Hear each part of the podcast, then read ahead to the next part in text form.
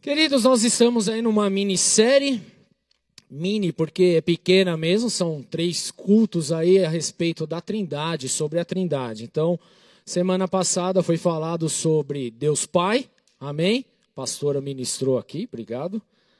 E ficou claro para nós que Deus Pai é aquele que planeja, o visualizador, o que administra, o que coloca as coisas no trilho, certo?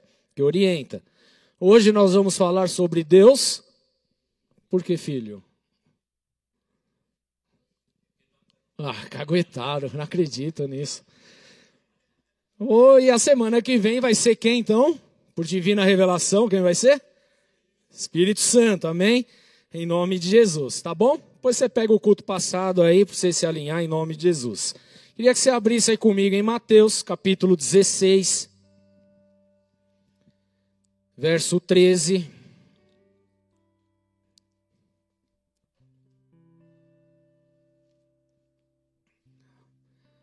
Mateus 16, 13, que diz assim: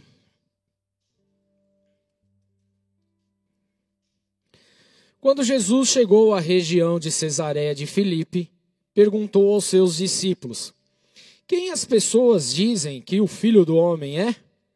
Eles responderam: Alguns dizem que o Senhor é João Batista, outros que é Elias, e outros ainda que é Jeremias ou um dos profetas. E vocês? perguntou ele: Quem vocês dizem que eu sou? Simão Pedro respondeu: O Senhor é o Cristo, o Filho do Deus vivo. Feche os olhos, vamos orar. Pai, em nome de Jesus, agradecemos ao Senhor por essa noite, pelas maravilhas que o Senhor tem operado e realizado. Agradeço pela vida de todos aqueles que aqui estão, Senhor meu Deus, para receber da Sua palavra, daqueles que estão acompanhando de forma online, que haja um liberar poderoso do Teu Santo Espírito sobre as nossas vidas. Tu és o nosso Deus, nós somos totalmente dependentes de Ti e por isso oramos hoje, Senhor meu Deus, Usa a minha vida aqui, Senhor meu Deus, como teu profeta, como teu ministro, em nome de Jesus, que eu não te atrapalhe em absolutamente nada, mas que eu possa ser esse canal de bênção, Senhor meu Deus, que flui no teu rio, segundo a tua vontade, em nome de Jesus.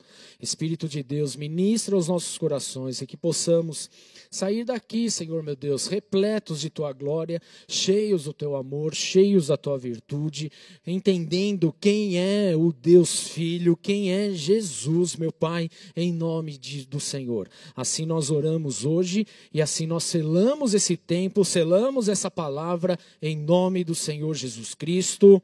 Amém. Glória a Deus.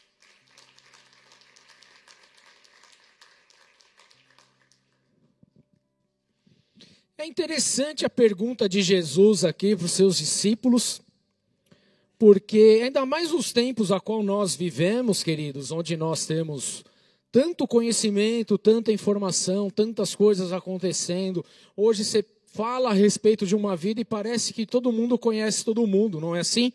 Você quer saber a respeito de alguém? Entra no Instagram, vai no Facebook, dá uma fuçada, você já descobre tudo a respeito da pessoa. Não é isso que funciona? Não é assim que, que acontece? Sim ou não? Então tá bom, é isso que acontece. Hoje é muito fácil, querido. E você pode, de fato, até saber a respeito de muitas coisas, a respeito de pessoas, a respeito de pessoas, inclusive famosas. Mas mesmo assim, a verdade é que nós não conhecemos pessoalmente essa pessoa. Então, o que nós conhecemos? Nós conhecemos apenas aquilo que ela está mostrando. Nós conhecemos apenas aquilo que está se permitindo ouvir apenas que está se permitindo ver, mas conhecer, conhecer de fato a pessoa, só vai conhecer quem caminha com ela, quem é de fato ali íntimo dessa pessoa. Então, quando perguntamos quem é você, pergunta para o teu irmão, quem é você? Aí você fala, eu sou você amanhã, né? Tinha uma propaganda assim, não é? Aí você fala, Deus me livre, cruz credo, né? Tô fora. Mas você pode até perguntar, quem é você?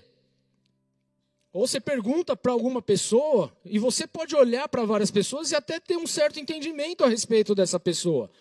E é verdade, querido, que quase todo mundo vai responder exatamente o que você faz. Quem é o Rubens? É o pastor. Quem é o Danilo? Um levita, um diácono. Se perguntar lá na casa, na minha família, quem é o Rubão? Ninguém vai falar que sou eu, vai falar que é o meu pai.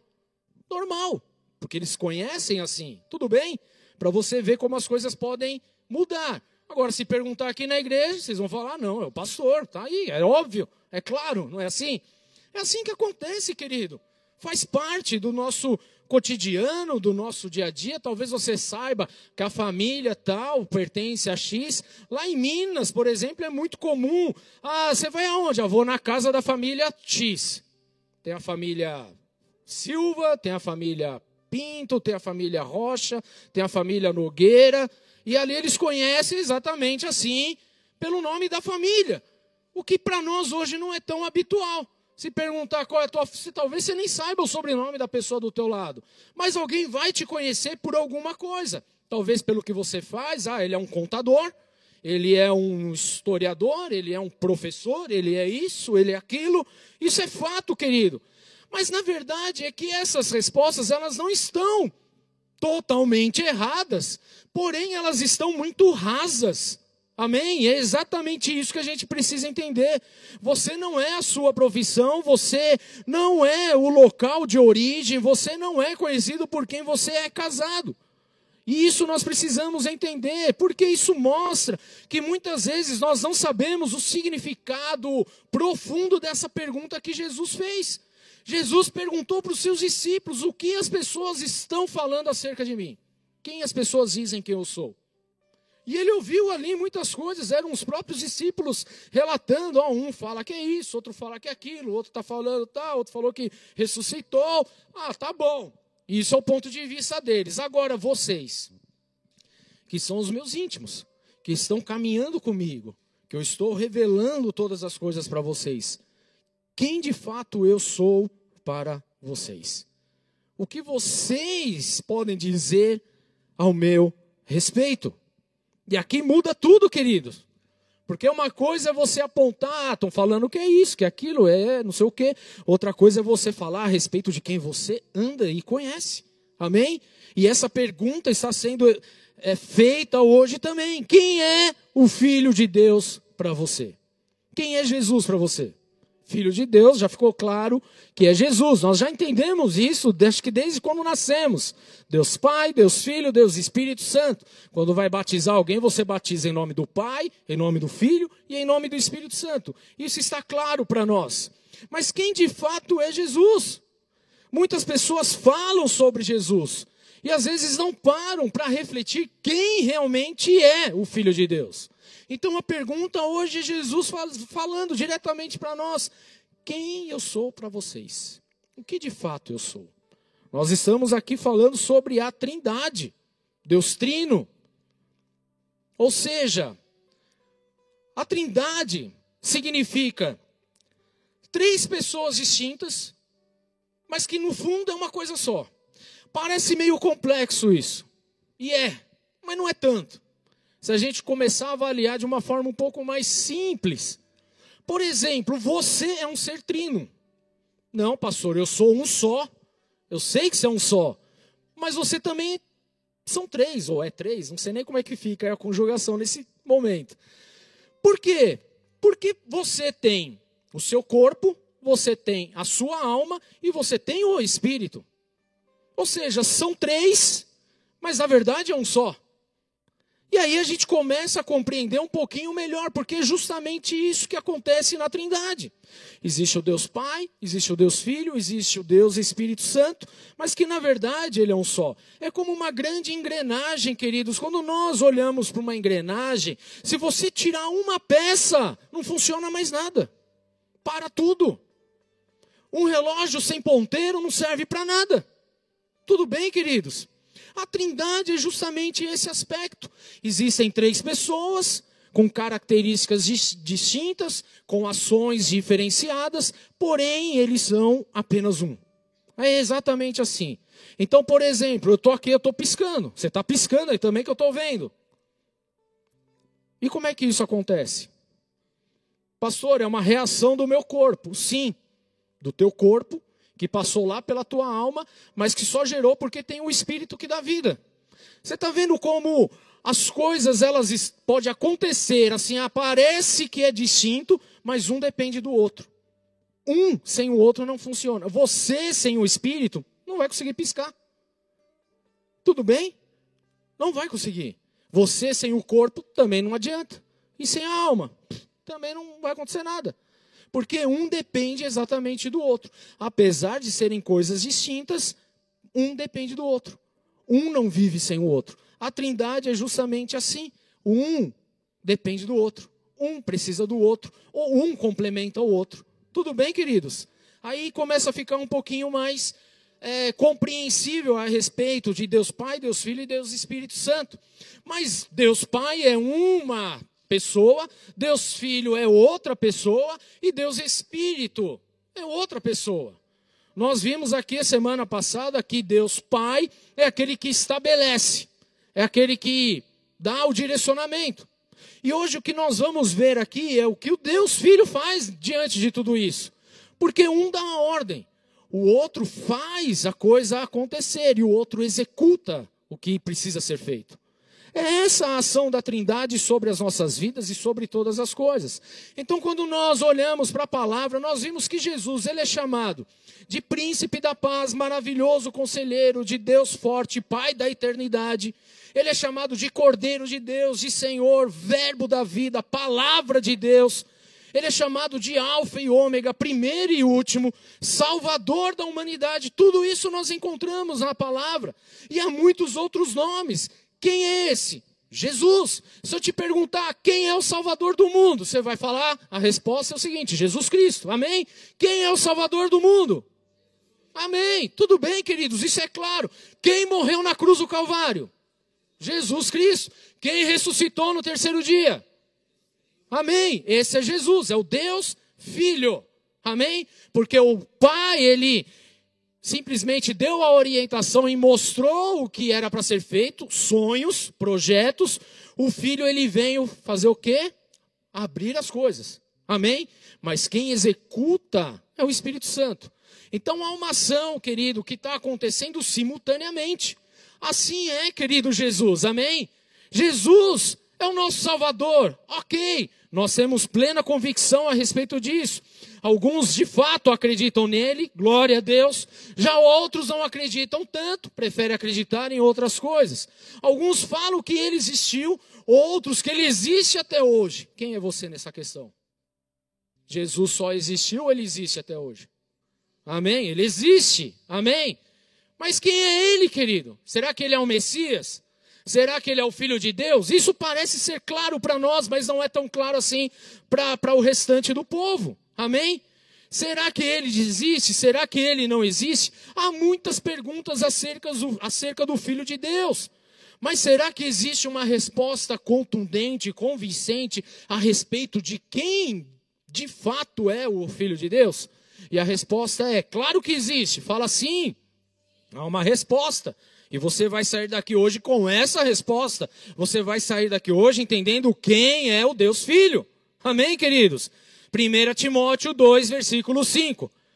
Diz assim: se eu não me engano, estou lendo na versão NVT, tá? Pois há um só Deus e um só mediador entre Deus e os homens. Essa aqui é a NVI. O homem Cristo Jesus, o qual se entregou a si mesmo como resgate por todos. Esse foi o testemunho dado em seu próprio tempo. Então, aqui, queridos, nós temos algo já esclarecedor. Amém? Jesus, apesar dele ter vindo à terra, ele não pertence à terra, ele é dos céus. Amém, queridos? Ele é o único que pode intermediar homem e Deus não existe outro. Por mais que existem pessoas e aplicando doutrinas e falando um monte de coisa, querido, é impossível quebrar a regra espiritual. A regra espiritual aqui é só existe um que pode intermediar entre o homem e Deus. E esse é Jesus Cristo, o homem. Amém? Então, querido, se nós queremos chegar a Deus, se nós queremos chegar aos céus, se nós desejamos viver as promessas de Deus, amém, tudo isso é lícito, mas nós vamos conseguir tudo isso através de quem? De Jesus Cristo, porque é Ele a conexão direta com o Pai. Tudo bem, queridos? Ele é a conexão em falar conexão, talvez você comece a compreender um pouquinho mais. Então hoje as pessoas chegam em algum lugar, a primeira pergunta é: não é nem dando boa noite para a pessoa, ou bom dia, é perguntando qual é a senha do Wi-Fi. Não é verdade? Sem senha, sem conexão. Qual é a senha do céu? Jesus Cristo. Amém? Ele é a senha. Então, se queremos conexão com os céus, se queremos adentrar aos céus, não adianta você colocar nenhum outro nome, porque as senhas vão dar erradas. O nome aí é Jesus Cristo. Pois há um só Deus e um só mediador entre Deus e os homens. O homem, Cristo Jesus, que se entregou como resgate por nós. Queridos, ele veio da parte de Deus, o Pai. Ele veio e realizou através do Espírito Santo. Olha só, querido, como é o negócio é lindo demais. Então Jesus ele veio da parte do Pai. Só que ele chegou até nós com um propósito. Por que, que ele veio para a terra? A resposta é para nos salvar, pastor. Tudo bem? Por que, que Jesus veio à terra? Para trazer salvação. É o que nós acabamos de ler aqui. Só existe um Deus e só um mediador entre Deus e o homem, a saber, Cristo Jesus, que se entregou como resgate por nós.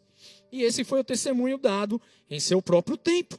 Então, queridos, a, o propósito de Jesus sobre a terra é salvar a humanidade. Então, ele é a senha de acesso desse Wi-Fi. Não adianta você querer pôr outra coisa. Amém? Não existe outra senha. Você quer conexão, quer ir para o céu, quer alguma coisa, é Jesus Cristo. Não adianta chamar outro nome. Era para você glorificar a Deus agora. Amém? Porque é Ele, nós clamamos. Há poder no seu nome, Jesus, para curar, libertar. Aonde está o poder? No nome de Jesus, queridos. Então, quando você está orando a Deus e você está lá, Senhor, eu preciso de alguma coisa, XYZ, querido, se você não ligar a tua oração no nome de Jesus, ela se torna sem efeito. Você precisa do nome de Jesus. Quando você ora por cura, você ora em nome de Jesus. Quando você ora por libertação, você ora em nome de Jesus. Quando você ora por uma porta aberta, em nome de Jesus. Quando você ora por um direcionamento da parte de Deus na sua vida, você ora em nome de Jesus, porque Ele é a senha. É a grande senha que nós precisamos ter, claro, em nossa vida. Pastor, o sinal não está entrando, eu estou sem conexão. Põe a senha certa, meu filho. Põe Jesus Cristo aí que vai dar. Põe Jesus aí na parada. Essa é a senha. E João, no livro de João, Jesus ele é apresentado inclusive como o começo. Apesar dele não ter começo. Olha só que interessante. Vamos abrir lá, João capítulo 1, verso 1. Agora sim eu vou ler na versão NVT, para facilitar um pouquinho aqui para nós. João 1:1 diz assim: No princípio, no princípio, aquele que é a palavra e está com P maiúsculo aí, certo? Que é Jesus, já existia. A palavra estava com Deus, o Pai, que nós aprendemos na semana passada, tá? E a palavra era o próprio Deus. Porque os dois são, os três são Deus, tá? Um único Deus em três pessoas distintas. Ele existia no princípio com Deus. Por meio dele, Deus criou todas as coisas e sem ele nada foi criado. Olha só que interessante. Porque nós vimos lá na criação que Deus estabeleceu as coisas. Mas se o Filho de Deus não estivesse lá, as coisas não teriam acontecido, porque Ele é a palavra. Haja luz, era a palavra. Tudo bem? Deus sabia o que precisava ser feito, Ele dá a letra do que precisa, a palavra entra e o Espírito Santo produz. É assim que acontece no mundo espiritual, querido. Então, por meio dele, criou todas as coisas, e sem ele nada foi criado. Aquele que é a palavra possuía a vida, a sua vida trouxe luz a todos. A luz brilha na escuridão, e a escuridão nunca conseguiu apagá-la. Glória a Deus! Amém, queridos? Esse é Jesus Cristo. Então, nós vemos aqui o apóstolo João já trazendo cinco afirmações a respeito de Cristo. Que Jesus, o Filho de Deus, ele já existia antes de tudo, porque ele é desde o princípio, como Deus. Ele é Deus, amém? É Deus. Deus Pai, Deus Filho, Deus Espírito Santo. Existem desde o princípio, desde tudo, desde antes de qualquer coisa, eles existem. Então já existia antes de tudo. O segundo, que ele já estava com Deus.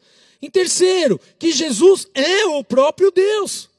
Em quarto, por meio dele, Deus fez todas as coisas, sendo que nada do que existe foi feito sem o Filho, Jesus.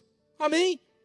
E quinto, que ele é a fonte de vida que traz luz para todos nós. Amém?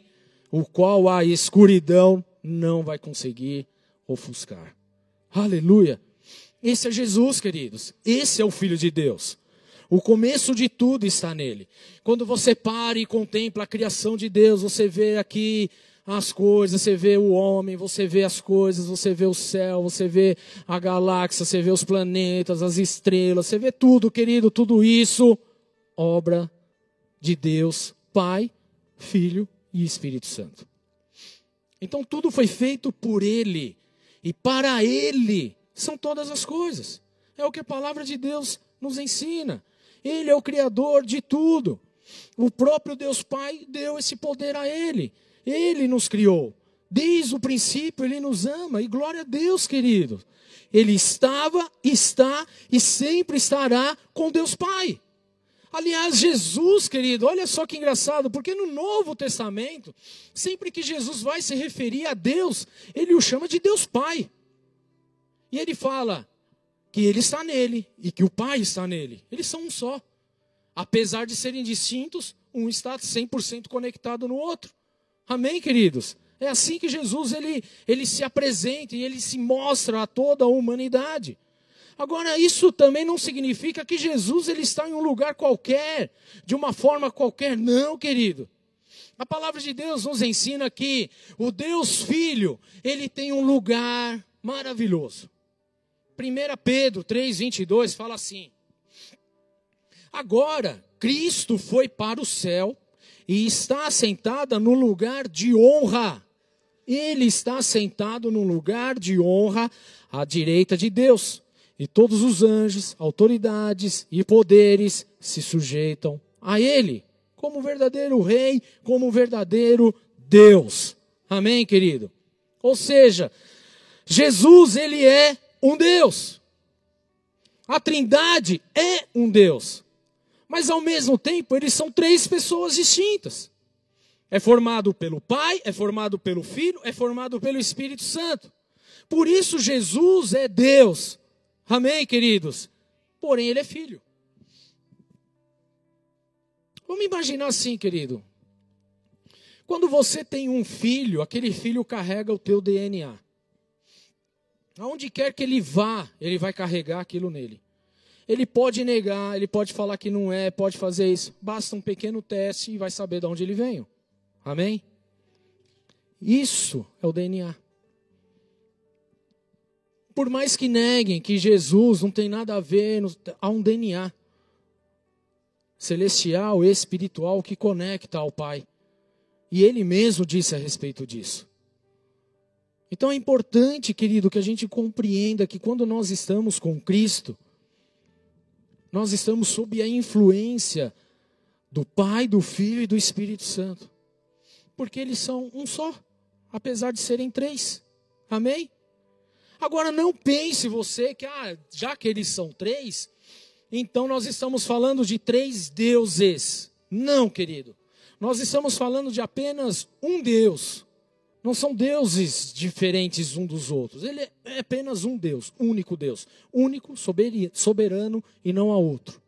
porém são pessoas distintas, com funções distintas, com ações distintas. Amém? Uma vez ouvi o Luciano Subirá ilustrando a respeito da Trindade, ele fala mais ou menos isso. Que, por exemplo, numa obra de construção civil, nós vemos três tipos de pessoas, pelo menos deveria ser assim, se não é assim vai dar BO no final, né? Três trabalhos envolvidos diretamente na construção de um edifício, que é quem? O arquiteto, o engenheiro, depois tem o mestre de obra e tem o próprio pedreiro. Tudo bem? O, o arquiteto, aí, o engenheiro, ele é o responsável pelo planejamento. Esse é o Deus Pai. Responsável pelo planejamento. De colocar as coisas no lugar. Aí tem o mestre de obras. Quem é o mestre de obras, querido? Aquele que é responsável em colocar, em dar as ordens na execução daquele plano. Esse é o papel do Filho de Deus, Jesus. Ele é responsável pela execução de todo esse plano. Amém? De, de dar a ordem para ser executada. E aí vem o pedreiro, que é aquele que executa de fato as ordens do mestre da obra. E aqui está o poder do Espírito Santo. Então, para que uma obra ela seja bem estruturada e aconteça de verdade, precisa ter o arquiteto, precisa ter ali o mestre de obras e precisa ter o pedreiro trabalhando juntos. Amém? Pelo menos deveria ser assim. Quando não acontece assim, mais cedo ou mais tarde o prédio cai porque falta alguma coisa ali. Assim é a Trindade, queridos. Então, eles estão trabalhando continuamente, em conjunto, a todo tempo e a todo momento. Essa é a criação de Deus, querido. Porque foi assim que aconteceu. O Pai planejou, Jesus deu a ordem através da palavra, e foi o Espírito Santo que executou. Então a palavra lá no começo ainda fala que o Espírito Santo pairava. Esse pairar é tipo chocar. Tudo bem? Então era ele que executava as coisas. Então Jesus ele tem a vida, ele é a vida. Não existe vida fora dele. Ele é a verdadeira vida. É o que nós aprendemos na palavra do Senhor. Agora, será que conhecemos de fato quem é o Filho de Deus? Será que de fato, querido, nós vivemos como aquele que é íntimo do Filho de Deus? Será que é isso que acontece? A forma como nós conhecemos a Jesus, ou como nós nos relacionamos com Jesus, ou como nós temos intimidade com Jesus, vai de fato mostrar a forma como nós vivemos, o que nós somos. Se nós somos íntimos de Jesus, nós conhecemos a Jesus e nós confiamos 100% a Jesus, por quê? Ele nunca falhou e nunca falhará. Agora, quando eu começo a achar que ah, aqui não, deixa que eu resolvo, então está mostrando que nós não conhecemos quem é Jesus Cristo, o Filho de Deus, que operou todas essas coisas, que realizou. Então nós precisamos conhecer, querido, dentre os doze discípulos que nós lemos aqui no começo, Pedro foi o único que se levantou. Tu és o Cristo, o Filho de Deus, o Filho do Deus vivo. Será que hoje nós podemos nos levantar e falar: Tu és o Cristo, o Filho do Deus vivo? Ou será que para nós ele é só um profeta? Ou será que para nós ele é só mais um que apareceu? É mais um agraciado, mais um ungido? Não, querido, ele é o próprio Deus, encarnado, feito homem. Aqui está toda a diferença. Quando Pedro ele traz essa verdade, ele fala: Isso não foi a carne nem o sangue que te revelou, senão o meu Pai que está nos céus. E sobre esta verdade, eu edificarei a minha igreja. Então a igreja de Jesus é edificada na verdade de que Cristo Jesus é o Filho de Deus que veio à terra para quê? Para trazer salvação. Qual é a função da igreja, querido? É levar essa palavra, amém? É de levar quem é Jesus Cristo de fato, é de se fazer conhecido o nome do Filho de Deus que salva a humanidade. Esse é o nosso papel como igreja.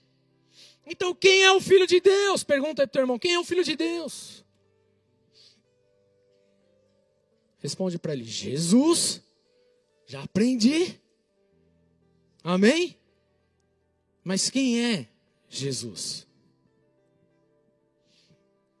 Se Jesus é o que salva, então ele é quem? O Cordeiro. Se ele trouxe a salvação à humanidade, então ele é o Cordeiro. E não é à toa que João Batista declara a respeito de Jesus justamente nisso. João 1,29 fala: no dia seguinte, João viu Jesus aproximando e disse: Vejam, é o Cordeiro de Deus que tira o pecado do mundo. Até então, os judeus só conheciam uma forma de se tirar o pecado do mundo, que era através do sacrifício de um animal. Mas João Batista, ele olha para Jesus, ele fala: Esse aqui é o Cordeiro, não existe outro. É ele que tira o pecado do mundo. Agora, o que vale ressaltar aqui é que é, João Batista já conhecia Jesus. Eles eram primos direto. Mas quando João Batista ele olha para Jesus, em nenhum momento ele falou: Ô oh, primo, chega aí, vem me ajudar aqui. Ô oh, vizinho. Ô oh, carpinteiro. Que nós conhecemos, carpinteiro. Não, ele chega e fala: Aquele é o Cordeiro de Deus que tira o pecado do mundo. Esse é Jesus Cristo, queridos. Amém? Tudo bem, queridos? Quando João estava lá, estava batizando, estava trabalhando. Mas quando ele olha, ele fala, ele apontou para Jesus e diz: É esse aí que tira o pecado do mundo. É Jesus. Sigam ele, vão atrás dele. Que é ele que tem o poder de salvar. Era isso que Jesus, que João Batista estava falando naquele momento. As pessoas que estavam em busca do perdão dos seus pecados deveriam seguir a Jesus, porque somente Jesus pode perdoar e apagar pecados, queridos. Ninguém mais pode fazer isso. Apenas o Filho de Deus pode. Porque essa foi a missão dele sobre a terra. Nós já lemos aqui. Ele veio a esse mundo para salvar. Amém? Ele não veio para condenar. A condenação é algo que acontece depois. Mas até que isso aconteça, ele veio para salvar. Amém, queridos? Qual é a função do Deus Filho sobre a terra? Salvar os pecadores. Diga amém. Porque nós fazemos parte disso. Se não fosse Jesus, estaríamos condenados, estaríamos lascados, nós já estaríamos no inferno. Mas através de Jesus nós temos acesso a Deus, Pai, à eternidade. 1 João 1,7 fala: Se porém andamos na luz, como Ele está na luz, temos comunhão uns com os outros, e o sangue de Jesus, seu Filho, nos purifica de todo o pecado. Se afirmamos, se afirmarmos que estamos sem pecado, Enganamos-nos a nós mesmos e a verdade não está em nós. Se confessamos os nossos pecados, Ele é fiel e justo para perdoar os nossos pecados e nos purificar de toda a injustiça. O que nós vemos lá em 1 Timóteo 2, 5, 6 é exatamente isso. Que só existe um mediador entre Deus e o homem, a saber, Jesus Cristo de Nazaré que veio justamente por resgate, para resgatar as nossas vidas. O que João está falando é exatamente isso. O sangue de Jesus, o seu filho, o filho de Deus, nos purifica de todo o pecado. Então é Jesus, queridos, e não há outro que nos perdoa e nos limpa completamente. Fala para o seu irmão aí, é Jesus que perdoa, querido. O perdão dele está disponível para você. Você só precisa da senha. Só isso. Qual que é a senha? É a senha, querido. Ele é a senha. Jesus, ele é o Cordeiro de Deus. Ele se entregou como um cordeiro para nos salvar. Isaías 53, 7. Ele foi oprimido e afligido, contudo não abriu a sua boca. Como um cordeiro foi levado para o matadouro. E como uma ovelha diante dos seus tosqueadores ficou calada, ele não abriu a sua boca. Isso é Jesus. Amém, queridos? O cordeiro que tira o pecado do mundo.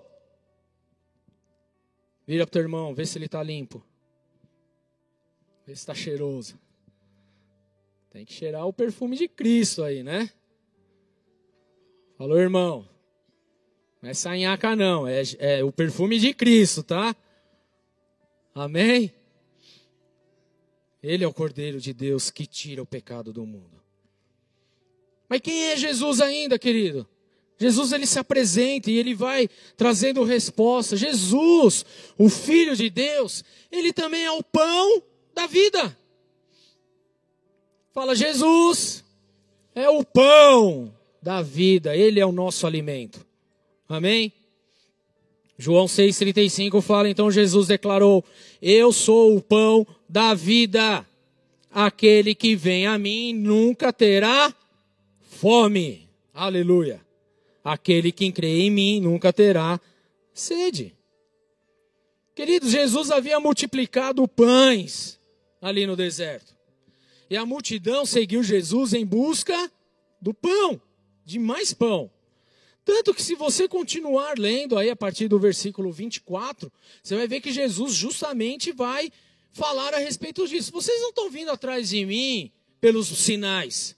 Vocês estão vindo porque eu dei pão para vocês, seus barrigudos. É tipo comunhão. Por que, que você vai na comunhão? Você vai na comunhão para trocar ideia com os irmãos, não é? Não, você vai para comer. Vamos ser, não vamos ser hipócritas, vai.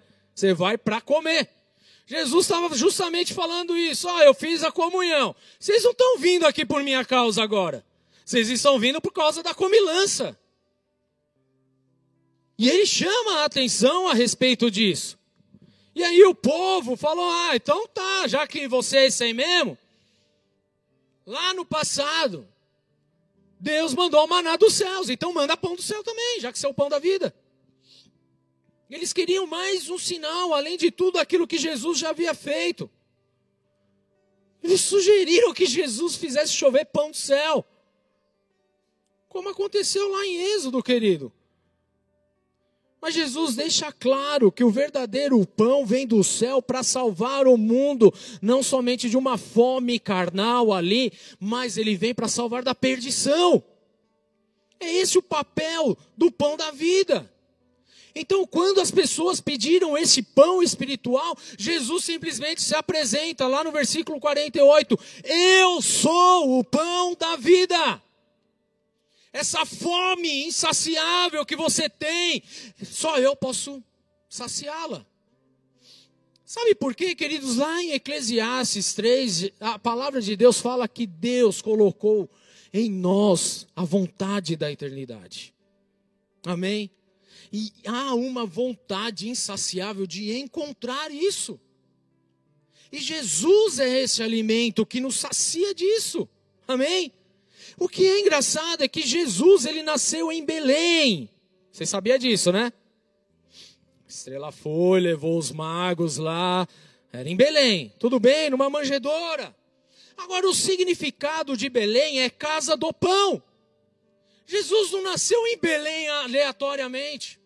Jesus não nasceu ali porque ali era o lugar mais bonito e preparado. Não, Jesus nasceu porque ele veio com um propósito, amém?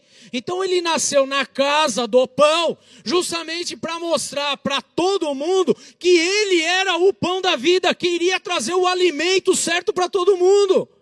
Esse é Jesus, amém? A fome é triste. Quem está com fome, querido, não consegue pensar em nenhuma outra coisa. É fato. Dá meio-dia para você ver minha esposa. Ela fica brava. Que ela quer comer.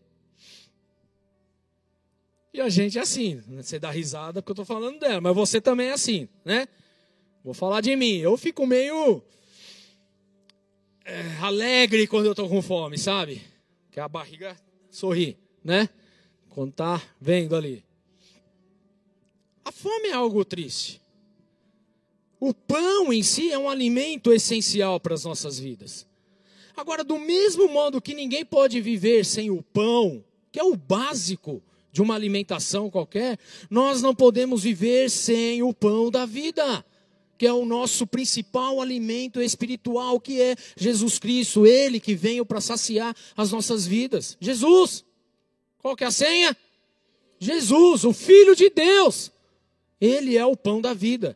Ele é o pão que desceu do céu. Ele foi o que nasceu em Belém, na casa do pão, porque ele é esse pão que vem para nos alimentar, que vem para saciar, que vem para nutrir. Amém, queridos? Ele é o pão. Jesus é o pão da vida. E nós vamos compartilhar do pão hoje. Ele é o nosso pão. Amém?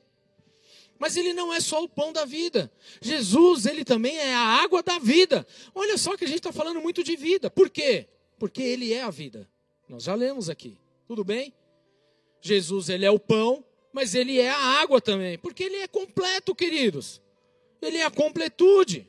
João 4,14 fala: Mas quem beber da água que eu lhe der nunca mais terá sede.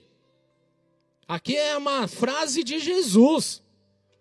Pelo contrário, a água que eu lhe der se tornará nele uma fonte de água a jorrar para a vida eterna. Então a mulher samaritana estava ali buscando água e Jesus pediu que, a, que o servisse. Em troca, o que, que ele faz? Ele promete que faria fluir água viva do seu interior. Que é o que nós mais precisamos hoje. Aquela mulher sofria de um vazio tremendo. E ela procurava resolver questões emocionais na sua vida. Mas essas questões emocionais, na verdade, ela teve só decepções amorosas. Quando ela encontra Jesus, e Jesus ainda fala: Ah, versículo 16. Ele lhe disse: Vá, chame o seu marido e volte aqui.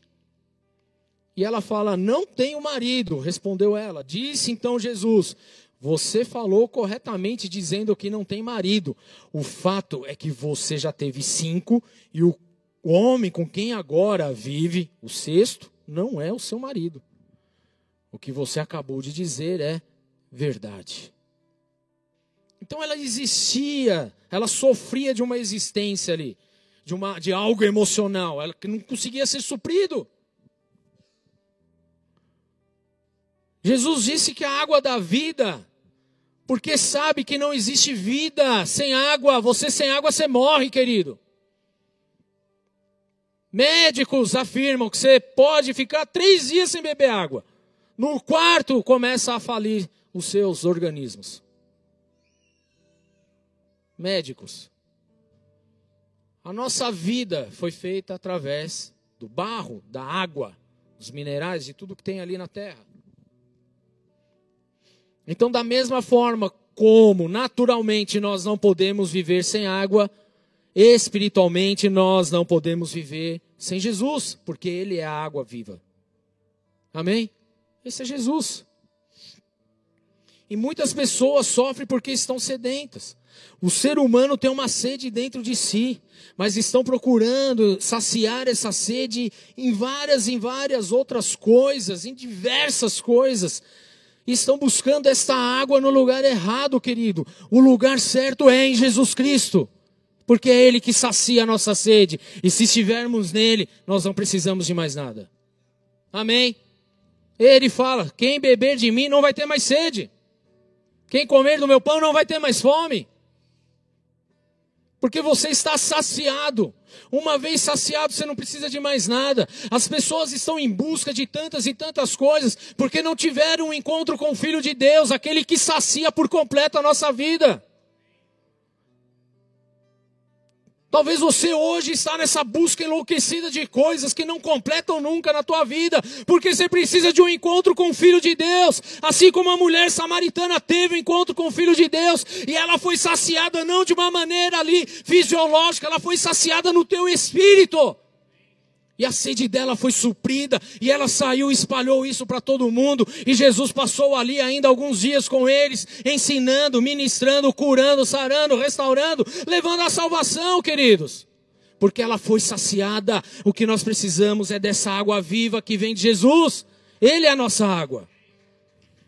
Somente Ele pode saciar essa sede, querido. Quando entregamos as nossas vidas para Jesus, passamos a ser saciados com a verdadeira água que satisfaz. Queridos, quem aqui já teve sede na vida? Sede natural. E não tinha água para beber.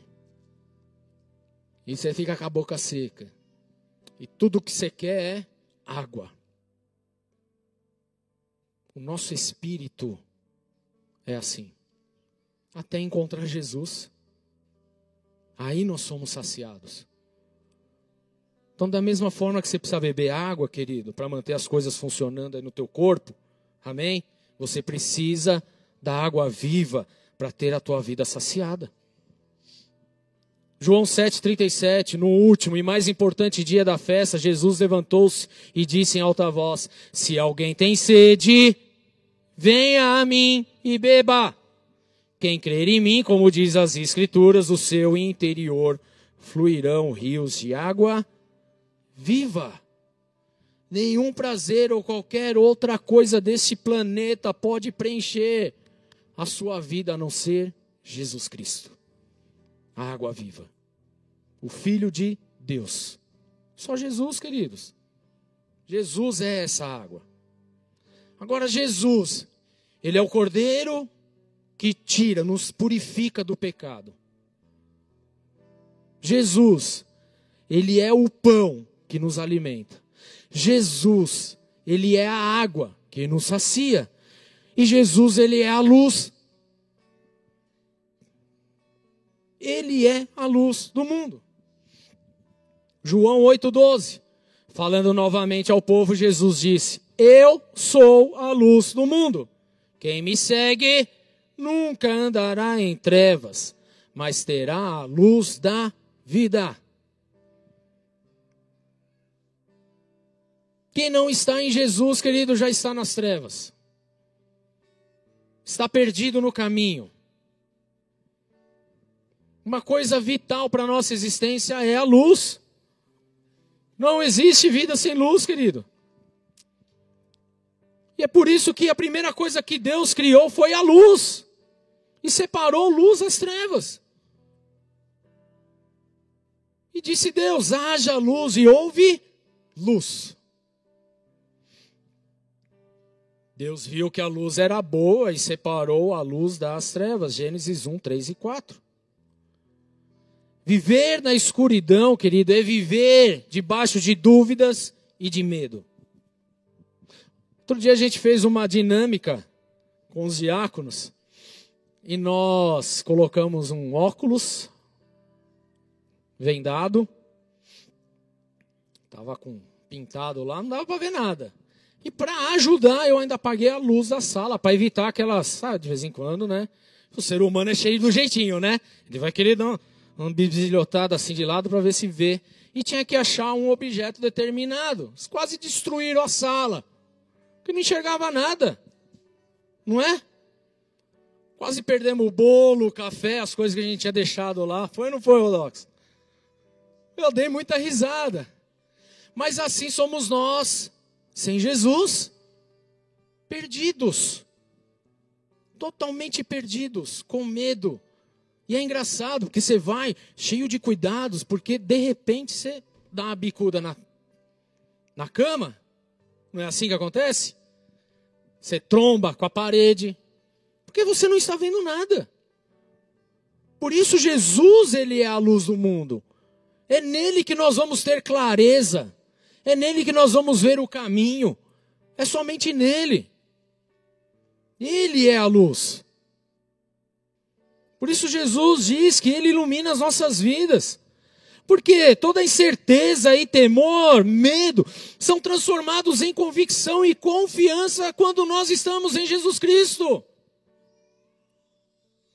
Aí aquela vida largada, abandonada que você tinha, que era debaixo de trevas, já não faz sentido nenhum, porque agora você viu luz.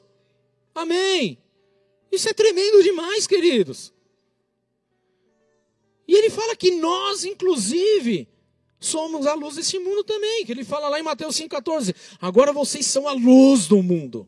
Não se pode esconder a luz em algum lugar. A luz tem que ser mostrada, está aí para direcionar.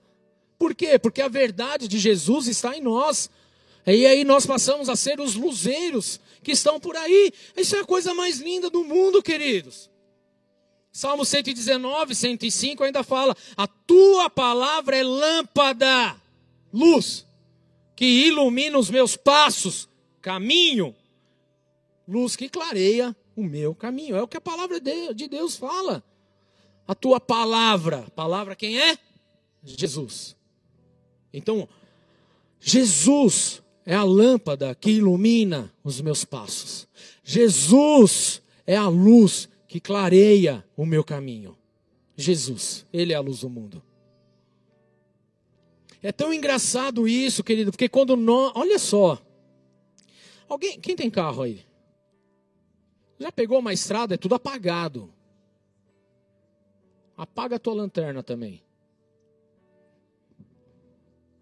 E aí você vai valorizar a luz do teu carro, não é isso? Não tem coisa pior do que você estar tá sozinho numa estrada e queimar tudo. Dar uma pane geral e. O que, que você faz? Qual é a senha? Jesus é a, é a luz que clareia o nosso caminho, amém? Ele vai mandar uma lua nova gigante só para iluminar o teu caminho. Não se preocupe. Mas a gente só dá valor à luz quando nós estamos na escuridão, queridos. É quando a gente não enxerga mais nada, é quando a gente está perdido, querido, no meio de, um, de uma escuridão. Qualquer velhinha que você acende vira um farolete, não é verdade? É a coisa mais linda do mundo é você ver luz, querido. Nós, sem luz, somos aqueles que estão perdidos pelo caminho a gente não tem clareza, a gente sai trombando em tudo, a gente erra, a gente se eh, eh, faz tudo errado. Porque a gente não tem clareza, a gente não tem o alvo, a gente não sabe para onde ir.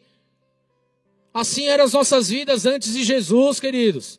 Eu não sei a tua, mas a minha vida era muito descabeçada antes de Jesus. Eu não tinha nada claro. Eu vivia em trevas. Tudo era esquisito. Tudo dava errado, só fazia besteira na vida. Até que a luz veio. Puf! Clareou. Opa, estou no caminho errado. O caminho é para lá. Jesus, eis-me aqui. É esse o papel da luz na nossa vida. Jesus é a luz, amém? É nele que nós temos o caminho certo. Não há outro. Ele é a senha. Mas Jesus também, ele é a porta da vida. Jesus é vida. João 10, 9 fala: Eu sou a porta. Quem entra por mim será o quê? Salvo. Entrará e sairá e encontrará pastagem. A porta transmite segurança, mas também ela transmite, ela tem um significado de liberdade, porque ele está falando, ó, eu sou a porta. Atravessa e vem para o meu pasto.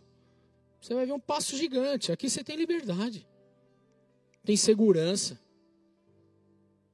vai ter pastagem. Onde você está e está querendo comer um mato seco e não dá. As pessoas estão te atropelando, estão te matando. É um passando por cima do outro. Vem aqui, ó. Eu sou a porta. É isso que ele está falando. Jesus falava sobre o rebanho que precisava estar ali num aprisco bem protegido, bem cuidado, para poder descansar, mas que também necessitava de espaço, de liberdade, porque um rebanho precisa de tudo isso. Amém? Para poder buscar passagem. Você não cria um gado, por exemplo, dentro do teu apartamento. Dá?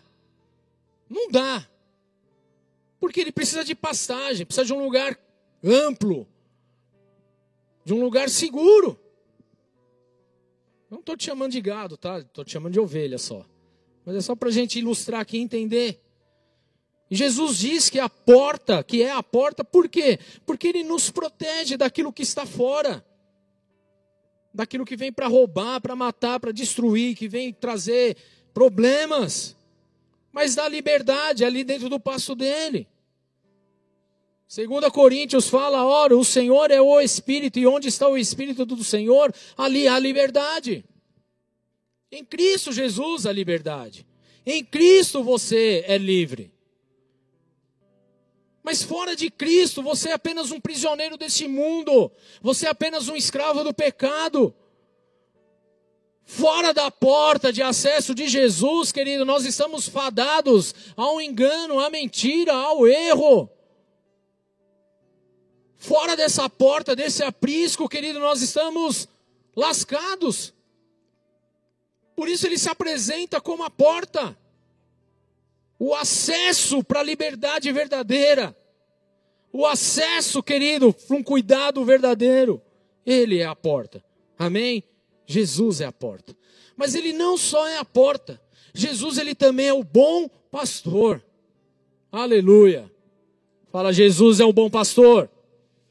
Mesmo livro de João, agora 10, verso 11. Ele diz: Eu sou o bom pastor. O bom pastor dá a sua vida pelas ovelhas. O que, que Jesus veio fazer mesmo? O que, que ele veio? Dar a sua vida por nós. Amém? Um verdadeiro pastor, ele dá a sua vida pelas ovelhas. As pessoas naquela época sabiam da importância de se ter um rebanho, porque disso também dependia toda a subsistência de suas famílias. Eles eram totalmente dependentes daquilo. Das ovelhas eles retiravam a lã, vendiam a lã ou faziam ali os seus tapetes, seus casacos, suas roupas, um monte de coisa. Da ovelha ali se tirava leite, tirava carne, alimento. E comercializavam, ajudando no sustento familiar ali, queridos. Então, quando Jesus se apresenta como sendo o bom pastor, era tudo que a pessoa precisava. Porque se não tivesse ovelhas boas, queridos, eles não conseguiam comercializar, não dava.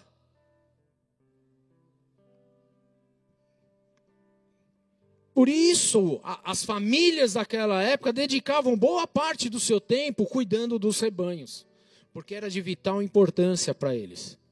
E Jesus mostra que assim como as pessoas cuidavam ali das suas ovelhas, muito mais, querido, também cuida de cada um de nós e nos conhece de forma pessoal.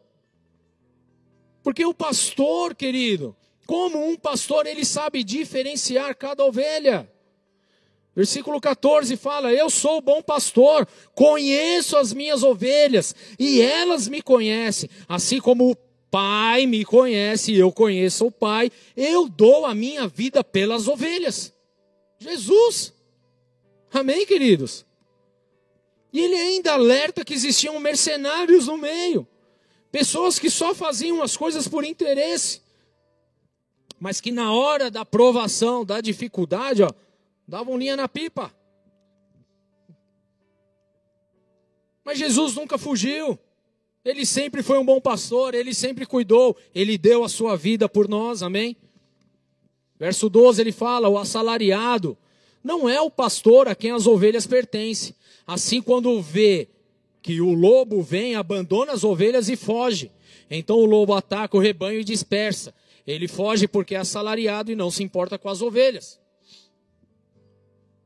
Mas quem é dono vai para a briga. Vai para a briga. Tem medo de lobo, não tem medo de cara feia. Tudo bem? Jesus é o dono da nossa vida. Ele veio se entregar por amor a nós. Por quê? Para que a gente não morresse, mas que ele morresse. Então ele preservou a nossa vida com a sua morte, para que nós fôssemos salvos nele. Ele trocou uma vida encardida, suja, que eram as nossas, pela vida santa dele, para que nele, o bom pastor, o que cuida, o que zela, o que protege, desse então a oportunidade de nós termos acesso ao Deus Pai. Esse é o bom pastor. Salmos 23, 1 ainda fala: O Senhor é o meu pastor, de nada terei falta. Porque o verdadeiro pastor cuida da ovelha e dá tudo por ela. Em verdes, em verdes pastagens me faz repousar e me conduz a águas tranquilas. Isso é Jesus, querido. Restaura-me o vigor, guia-me nas veredas da justiça, por amor do seu nome. Mesmo quando andar por um vale de trevas e morte, não temerei perigo algum, pois tu estás comigo, o pastor está comigo. A tua vara e o teu cajado me protegem. Jesus é o bom pastor, amém? Esse é Jesus. O que cuida, o que zela, o que ampara, o que dá a vida. Mas Jesus também, ele é a ressurreição e a vida. Lembre-se, Jesus é vida. Fora de Jesus é morte. João 11, 25, disse-lhe Jesus: Eu sou a ressurreição e a vida, aquele que crê em mim, ainda que morra, viverá. Estando em Jesus, Ainda que você perca a sua vida natural, você continua vivo, porque você vai para a eternidade com Ele. Porque Ele é a senha, tudo bem, queridos? Ele é a senha. Lázaro tinha morrido nessa ocasião, e todos ali estavam achando que Jesus chegou tarde demais. Todos estavam achando isso. Mas o Senhor lhe diz que Ele é a própria ressurreição e a vida. Então Ele não chegou tarde demais, Ele tem o controle em Suas mãos, amém? Tudo bem, queridos? Isso foi compreendido depois, quando Jesus chamou Lázaro e falou: Lázaro, venha para fora. Bora. Estava morto. Como que alguém chama alguém morto? Senão aquele que pode dar a vida. Ele é a ressurreição. E o que aconteceu naquele momento é que Lázaro, morto, tornou a vida, ressuscitou. E Jesus te chama hoje pelo teu nome. Porque ainda que seja morto, em Cristo você viverá. Ele é a ressurreição e a vida. Jesus é o autor da vida. Ele te chama pelo teu nome, querido. Ele chamou Lázaro, porque se ele falasse,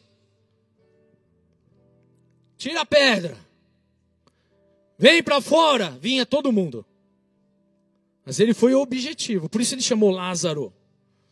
Porque senão ia vir todo mundo.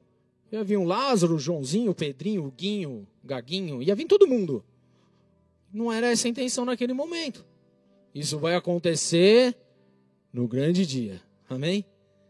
Mas até lá ele deu a ordem direta: Lázaro, vem você. Vem aqui, que eu preciso mostrar umas verdades aqui para esse povo. E assim Jesus nos chama pelo nome, trazendo vida, trazendo esperança, trazendo ressurreição. Ele é o autor da vida. Atos 3,15 diz: Vocês mataram o autor da vida mas Deus o ressuscitou dos mortos e nós somos testemunhas disso. Jesus ressuscitou, querido. Diferente de Lázaro, que precisou de uma ordem, da palavra. Jesus, amém? Jesus é a palavra. Jesus por si só ressuscita, mediante o poder do Espírito Santo. Não precisou ninguém ordenar. Jesus, vem para fora. Não precisou. Ele mesmo falou: Eu estou indo para fora, né? Porque ele é o autor da vida. E com isso ele mostra que não há limites para o seu poder, porque ele venceu a própria morte, amém? E porque ele venceu a própria morte, nós temos vida nele para sempre, queridos. Para sempre. 1 Coríntios 15, 54. Quando, porém, o que é corruptível se revestir de incorruptibilidade e o que é mortal de imortalidade, então se cumprirá a palavra que está escrita a morte foi destruída pela vitória. Onde está a morte, a sua vitória? Onde está a morte, o seu aguilhão? Querido Jesus, Ele é a vitória para as nossas vidas. Ainda que você esteja morto, Ele dá a palavra hoje de vida, de ressurreição sobre nós, porque Ele rompeu a morte, Ele venceu a morte, Ele ressuscitou e Ele traz vida. Esse é o Filho de Deus.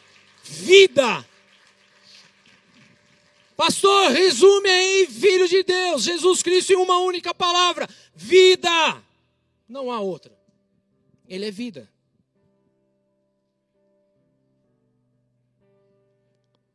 Gálatas 2:20 Fui crucificado com Cristo. Assim já não sou eu quem vive, mas Cristo vive em mim. A vida que agora vivo no corpo, vivo-a pela fé no Filho de Deus, que me amou e se entregou por mim. Para Deus, querido, a morte não é o fim. Não é o fim. Mas é o início de tudo, vamos entender assim. Porque através da nossa morte física nós vamos ter um encontro com Jesus para a eternidade. Hoje nós vivemos de forma temporária, mas virá o tempo em que vamos viver de forma eterna. Porque, na verdade, querido, nós já estamos vivendo a eternidade. Apesar de não compreendermos isso tão claramente, porque nós somos muito limitados. Nós ainda vivemos de uma forma ainda muito física, cheio de objeções. Mas a verdade é que uma vez que Cristo entrou em minha vida e ele faz parte, ele é essa luz e ele é essa ressurreição, ele é o pão, ele é a água viva, ele é o cordeiro que tira o pecado do mundo. Uma vez que eu entendo e vivo isso, querido, então eu tenho certeza de uma coisa, que a minha vida, ela só está no começo porque estou indo para a eternidade com ele. É a eternidade. Então, para Deus, a morte não é o fim, porque Jesus, Ele é a ressurreição e a vida. Mas Jesus, Ele é o caminho, a verdade e a. Tá ficando fácil, né? Já entendeu? Ele é vida. João 14, 6, Jesus respondeu: Eu sou o caminho, a verdade e a vida. Ninguém vem ao Pai a não ser por mim. Qual é a senha? Qual é a senha? Vou mudar até a senha do meu Wi-Fi agora. Vou colocar lá, usuário. Quer aceitar Jesus como teu Senhor e Salvador? Sim! Acessou, já era. Fácil, né? importante é ganhar vidas, né? Quando Jesus estava ali orientando os seus discípulos a, a, a, a respeito de sua morte e sua ascensão, ele deixou muito claro que ele iria preparar o caminho. Que ele prepararia o caminho por onde andasse, por onde nós andássemos, nós nunca mais estaríamos sozinhos. Isso não é lindo, queridos? E o que o inimigo ele tem feito é justamente trazendo uma mentira para as nossas vidas, dizendo que nós estamos só. Mas Jesus ele vem dizer que ele está conosco todos os dias. Que ele é o caminho, ele é a verdade, ele é a vida. E sem ele não existe nada. E ele fala lá em Mateus 28, 20: Eu estarei sempre com vocês, sempre. Estarei todos os dias com vocês, até a consumação de tudo. Ele é esse, essa chave, querido, para os nossos dias. E é engraçado porque num determinado momento, Tomé pediu que Jesus mostrasse o caminho. E foi quando Jesus, o próprio Jesus, disse que ele mesmo é o caminho. Tomé, como assim? Eu sou o caminho, eu sou a verdade, eu sou a vida. Ninguém chega ao Pai se não for através de mim. Quer ir para a eternidade, quer ir para o Pai, quer acessar o céu, você precisa de mim, é, sou eu. Eu sou o caminho. Por quê? Porque Ele é a luz. Eu sou a verdade e a vida, por quê? Porque Ele é o que satisfaz, é Ele que alimenta, é Ele que nos purifica, é Jesus Cristo, é através dele que temos esse acesso livre hoje ao Pai. Jesus Cristo. Há muitas religiões apontando caminhos diferentes, mas Jesus deixou claro que só existe um caminho. E qualquer um que aponte para qualquer lugar, querido, está equivocado. Só existe um caminho, uma verdade uma vida, e é através de Jesus, como nós lemos aqui no começo, porque só há um Deus e só há um mediador entre Deus e os homens, a saber, Cristo Jesus, que se entregou por nós. É através dele, queridos. E sempre que confessamos isso, geramos vida. Sempre que falamos a respeito disso, a vida, porque Jesus é vida. Ele é vida. Somente através de Jesus podemos chegar até Deus. E também Jesus, querido, ele não aponta um caminho externo para que a pessoa trilhe lá a sua jornada solo, não. Mas ele revela a si mesmo como a única direção. Então, qualquer coisa que leve fora dele, querido, você não precisa estar lá, não deve estar lá. Saia fora. O que não te aponte para Jesus, querido, linha na pipa. Porque é só através dele. Mas, pastor, eu não sei nem para onde ir hoje, eu estou confuso. Querido, só vai para Jesus. Só cai nos pés dele. Só chame por ele. Porque ele é a verdade, ele é a vida. Mas estou com medo, pastor. Minha vida está cheia de incertezas. Procure Jesus, ele é a senha. Não há outro, querido, é Jesus, é a direção certa para a nossa vida. Ele é o caminho, ele é a verdade, ele é a vida, não há atalhos, não há muitos caminhos, não, existe só um, é Jesus, querido, é a palavra dele. Amém? Se alinha a palavra e você vai ver coisas poderosas acontecendo, maravilhosas acontecendo. Ele é o caminho, a verdade e a vida. Mas ele também é a videira verdadeira. João 15,5 fala: Eu sou a videira, vocês são ramos. Se alguém permanece em mim, eu nele, esse dá muito fruto, pois sem mim vocês não podem fazer coisa alguma. Não podemos fazer nada sem Jesus, queridos. Sabe qual é o grande problema dessa geração? É que nós queremos fazer tudo sem Jesus. E é por isso que o mundo está o caos que está. Achamos que podemos fazer tudo. Não. Nós só podemos fazer quando Jesus dá o aval. Quando ele direciona. A videira, a vide ou a parreira que nós conhecemos de uvas, ela era algo muito cultivada no tempo bíblico. Por conta do clima que dá, da, do, da, do local, né? um clima árido, a escassez de água que também existia. Então, o suco de uva ou o vinho que nós lemos aqui na Bíblia, que não era fermentado, não é esse vinho que você compra aí na, no mercado e enche a cara, que aliás você não compra, né? É só uma ilustração. Era um vinho que não era fermentado, era algo natural, era essencial para a sobrevivência daquela época.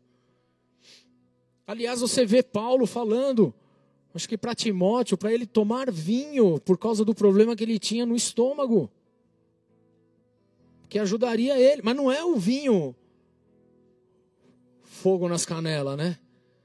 Era o vinho daquela época que era um suco de uva concentrado, sem ser fermentado.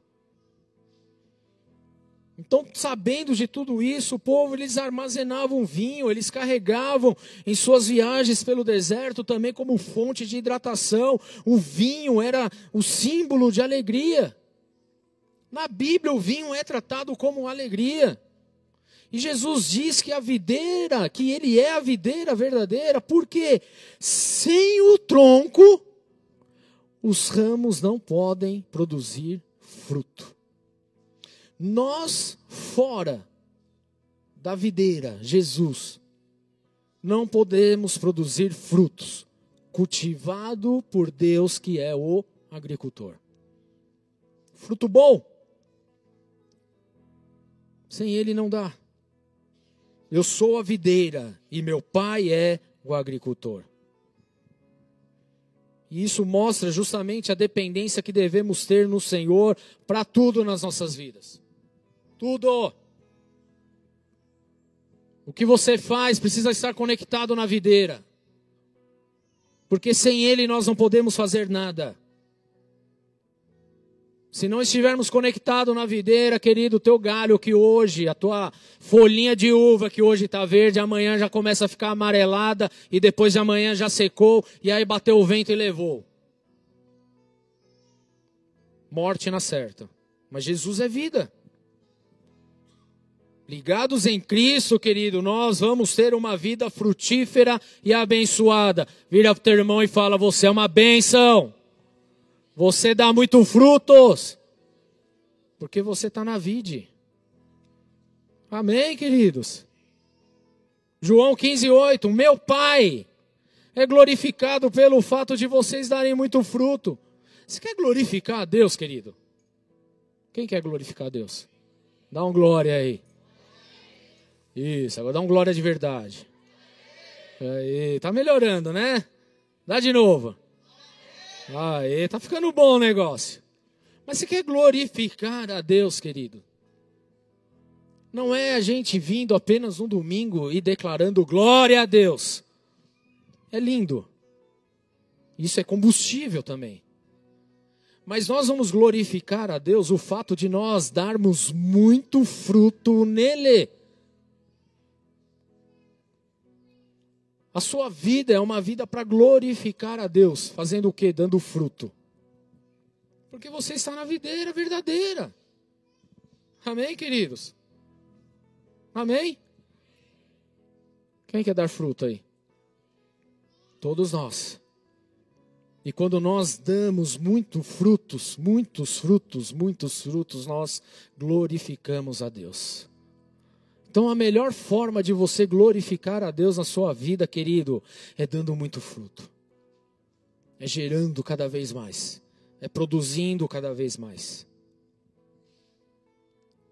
E depois dessa introdução, querido, eu quero começar essa ministração dessa noite.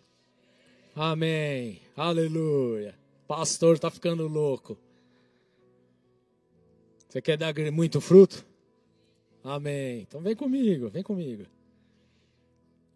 Brincando.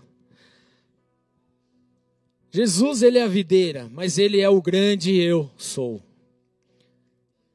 João 8,58, Jesus diz: Eu lhes afirmo que antes de Abraão nascer, eu sou. E esse eu sou está em letra maiúscula também, porque faz menção a Deus. Quando Moisés foi chamado por Deus para ir libertar o povo lá da escravidão do Egito, uma das perguntas de Moisés foi: Mas Senhor, o que, eu vou falar para esse povo? Eu vou me apresentar a eles como? E Jesus fala, o Senhor fala: Fala que o eu sou te enviou. O eu sou.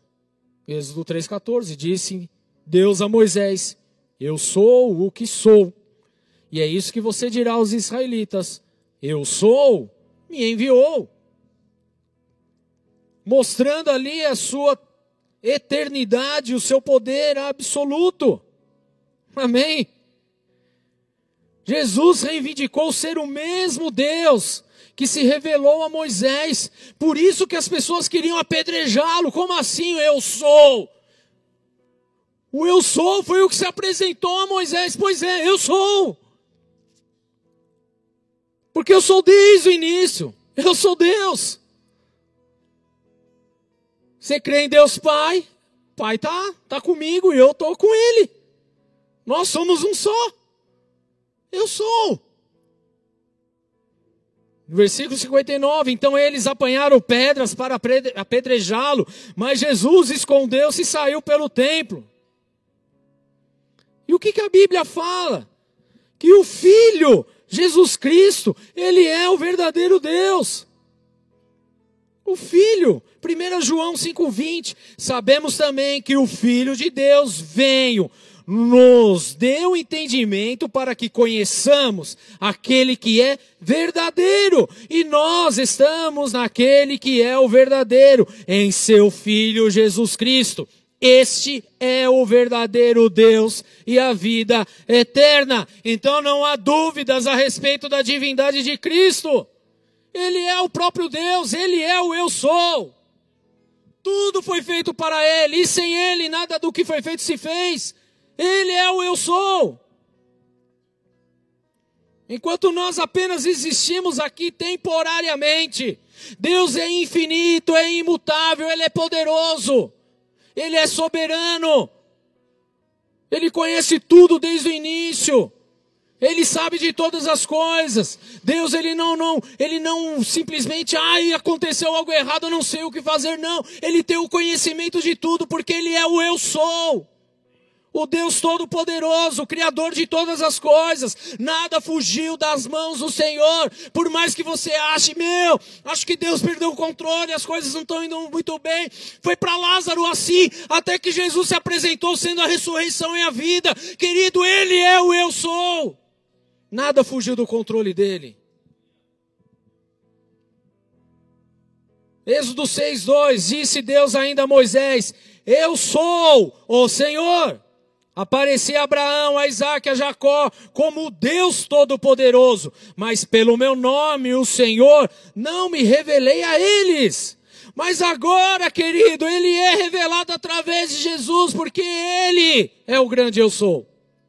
Ele é o grande eu sou. O nome de Deus, eu sou, muitas vezes está associado a atributos divinos que revelam a sua plenitude, a capacidade de nos abençoar. Então nós conhecemos Jeová Jiré. Quem é o Jeová Jiré? Deus proverá. Nós conhecemos Jeová Nissi. O Senhor é a nossa bandeira. Jeová Rafá, é o Deus que cura. Tudo bem, queridos? Jeová Shalom, Deus da paz. Jeová Tsidequeno, que é o Senhor, é a nossa justiça. São vários atributos falando do eu sou.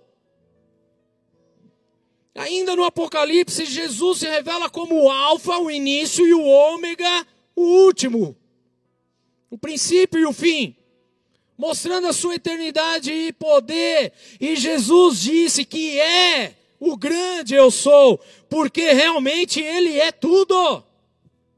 É através de Jesus que nós conhecemos Jeová Rafa, porque Jesus nos cura. É através de Jesus que conhecemos a Jeová Jiré, porque é Ele que provê e sustenta as nossas vidas. É através de Jesus que conhecemos Jeová Shalom, porque é em Jesus que nós temos paz. É através de Jesus que nós conhecemos Jeová Sidequeno, porque é Ele que nos perdoa e nos justifica. É através de Jesus que nós conhecemos Jeová Nissi. Por quê? Porque Jesus é a nossa bandeira de vitória, querido. Jesus, Ele é o grande eu sou. Não existe outro. O Filho de Deus é o eu sou. Amém, queridos? Ele é o eu sou. Eu sou a videira. Eu sou a luz do mundo. Eu sou a ressurreição e a vida. Eu sou. Esse é Jesus, queridos. Esse é o nosso Deus. João 15, 13, para finalizar. Ninguém tem maior amor do que aquele que dá a sua vida pelos seus amigos. Vocês serão meus amigos se fizerem o que lhes ordeno. Já não os chamo servos, porque o servo não sabe o que o seu senhor faz. Em vez disso, eu os tenho chamado amigos, porque tudo o que ouvi do meu Pai eu lhes tornei conhecido. Jesus se revelou e se apresentou para nós dizendo exatamente quem ele é. Quem é Jesus? Quem é o Filho de Deus? Quem é o Filho de Deus? Ele é o Cordeiro de Deus que tira o pecado do mundo. Ele é o pão da vida, Ele é a água da vida, Ele é a luz do mundo, Ele é a porta da vida. Jesus é o bom pastor, Ele é a ressurreição, Ele é o caminho, a verdade, a vida, Ele é a videira verdadeira, Ele é o eu sou. É Ele e não há outro. Ele é a vida. E é nele que nós encontramos paz, é nele que nós encontramos cura, é nele que nós encontramos provisão, é nele, somente nele, que nós vamos encontrar o perdão e a justificação. É em Jesus Cristo que nós vamos ter vitória, é no grande eu sou, queridos. Não há nenhum outro nome. Ele é Deus, o Filho de Deus. Ele é a palavra ele é o cumprimento. Ele é a salvação. É Jesus, querido, não há nenhum outro. E se qualquer um te apresentar qualquer outro nome, querido, descarte. Porque só há um nome soberano, um nome que foi exaltado. Só há um nome que tem o domínio, e esse nome é Jesus Cristo. Baixe suas cabeças, querido. Feche seus olhos. Porque só há um mediador, somente um, entre nós e Deus. Jesus. Jesus Cristo. Aquele que veio para resgatar as nossas vidas. Ele veio como homem, se entregou por resgate. E é através da morte dele que nós temos acesso à vida eterna. É através de Jesus, queridos. E perguntou: Quem vocês dizem que eu sou? Simão Pedro respondeu: O Senhor é o Cristo, que significa ungido, o Filho do Deus vivo. Filho único, unigênito, que se transformou também no primogênito, porque através de Jesus nós somos feitos filhos de Deus. Quem é filho de Deus, queridos? Quem aceita Jesus, o Filho de Deus, se torna co-participante do reino de Deus. E eu quero justamente nessa noite dar a oportunidade para você de reconhecer Jesus como o Filho de Deus, o teu Senhor e o teu Salvador. Porque é somente através dele, querido, que você vai ter acesso aos céus. A senha é Jesus Cristo. Não há outra senha. Não há outra maneira. Não há jeitinho. O que existe é a senha certa. E essa senha está em Jesus. Coloque a mão no teu coração nesse momento. E se você ainda não entregou a tua vida a Jesus, eu quero fazer esse convite hoje para você. Não estou te forçando absolutamente nada, porque quem convence aqui é o Espírito Santo. Eu apenas estou aqui te mostrando que não existe outro caminho além de Cristo. Não existe outra luz sem ser Cristo. Não há outra porta a não ser Cristo Jesus. Não há verdade fora de Jesus. Só existe um caminho, uma verdade e uma vida. E essa vida, é esse caminho, essa verdade é através de Jesus. Então põe a mão no seu coração e repete assim comigo, mesmo para você que está nos acompanhando aí online. Coloque a mão no teu coração e repete assim: Senhor, Senhor, hoje, hoje eu declaro com a minha boca, a minha boca, crendo no meu coração, no meu coração, que tu és que tu és o Filho de Deus, Filho de Deus, que Cristo que Cristo é o Filho de é Deus, o Filho de Deus, Senhor Senhor, e Salvador da minha vida. Salvador da minha vida. Eu declaro hoje Eu declaro que hoje tu és que tu és aquele que tira o pecado do mundo. E assim eu confesso E assim eu confesso que a minha vida pertence ao Senhor, em nome do teu filho Jesus. Amém. Senhor, eu oro por cada um desses, meu Deus, que nessa noite fizeram essa oração, entregando as suas vidas a Jesus Cristo. Que o teu Espírito venha de uma forma poderosa sobre cada um. Que eles sejam impactados por tua glória, tenham experiências maravilhosas contigo. Ainda te peço, meu Pai, em nome de Cristo Jesus, escreve esses nomes no livro da vida e os abençoa, meu Pai, para a glória do teu santo nome. E que assim eles possam, meu Deus, frutificar a partir de hoje, dando muito fruto, glorificando o teu santo nome. É essa oração que nós fazemos e assim nós oramos em nome do teu filho amado Jesus. Amém. Amém. Aplauda Jesus, queridos.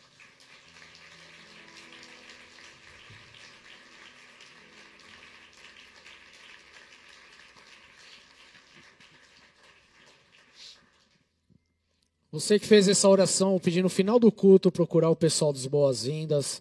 Elas estarão lá no final da igreja com essas, esses tablets aí piscando para chamar sua atenção. Não deixe de sair dessa casa sem procurá-las, amém? Para que possam pegar aí seu nome, seu telefone, seu e-mail, te mandar uma mensagem, te convidando aí para participar de uma célula, de cultos com a gente, em nome de Jesus, amém? É uma forma que temos de conhecer você, de orar pela tua vida. Então não saia daqui hoje sem fazer isso, em nome de Jesus Cristo. Amém, queridos? Para você que está online, passando aí na sua tela aí o WhatsApp do Ministério Boas-Vindas. Assim que acabar o culto, mande uma mensagem também, que a gente já vai te responder para a glória de Deus. Amém? Vamos ficar de pé, queridos, em nome de Jesus.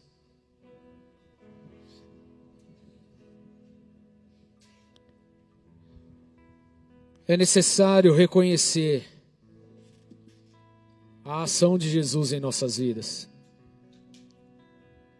o poder de Jesus em nossas vidas. Ele é a palavra, querido. Sem a palavra não existe nada. Sem a palavra não há vida. Sem a palavra não há esperança. Sem a palavra não temos nada. E a verdade é que muitas vezes, no decorrer dos nossos dias, nós nos esquecemos disso. E agimos por conta própria, e fazemos as coisas na força do nosso braço, e agimos no impulso. Mas hoje Deus ele nos chamou aqui justamente para compreendermos a respeito do Deus Filho, do mover dele sobre as nossas vidas e de saber que sem ele não podemos fazer nada de bom. A esperança está nele e a vida está nele. A alegria está nele. A ressurreição está nele. A, o ser saciado está nele. Não está em mais nenhuma outra coisa neste mundo. A cura está nele. A provisão está em Jesus. Tudo está nele. Porque tudo, tudo, tudo foi feito por Ele e para Ele. E sem Ele não existiria absolutamente nada.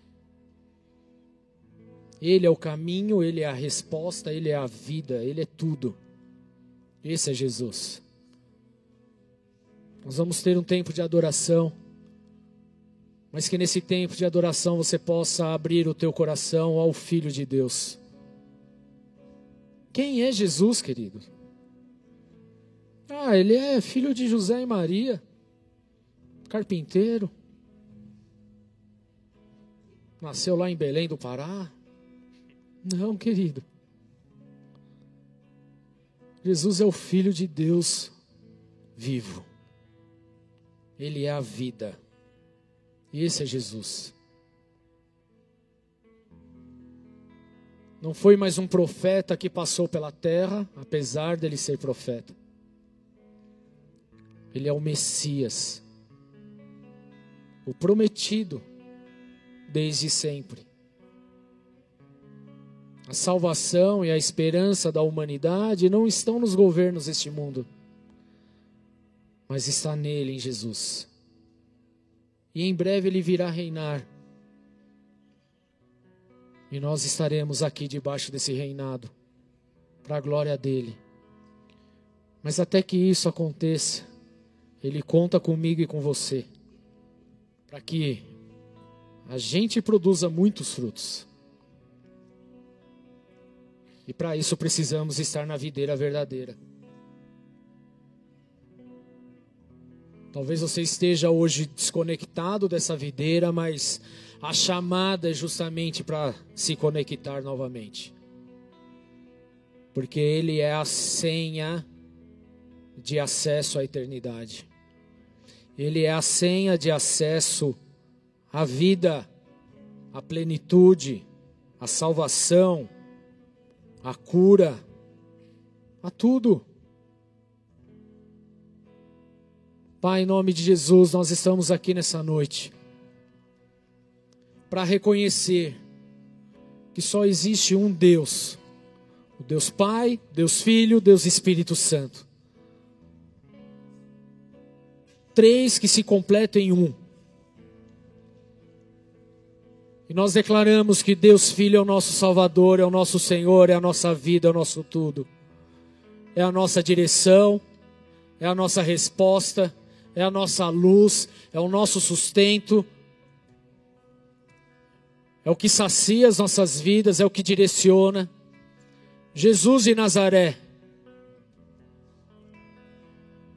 Nós declaramos sim nessa noite que nós estamos enxertados nessa videira e não abrimos mão dessa verdade de Jesus Cristo, o Filho de Deus. nós estamos estabelecidos nessa verdade de que Cristo é o Filho do Deus vivo, é o grande eu sou, é o que veio a este mundo para morrer em nosso lugar, para que pudéssemos ter acesso à vida eterna. Tu és a ressurreição, tu és a vida, tu és a esperança dos nossos dias. Não abrimos mão dessa verdade. Mas assim nós declaramos, Jesus, que nós pertencemos a Ti, nós somos do Senhor e assim nós queremos viver todos os dias em nome do Senhor. Tu és tudo para nós. Tu és tudo, Tu és tudo. Não há outro nome, não existe outra esperança, não existe outro caminho, não existe outra verdade. Tu és único. Por isso declaramos hoje que Jesus é o Filho do Deus vivo, Autor da vida, nosso Salvador, nosso Libertador. Tu és tudo, Jesus. E assim nós te adoramos hoje. Aleluia. No início eras a palavra, um com Deus Altíssimo.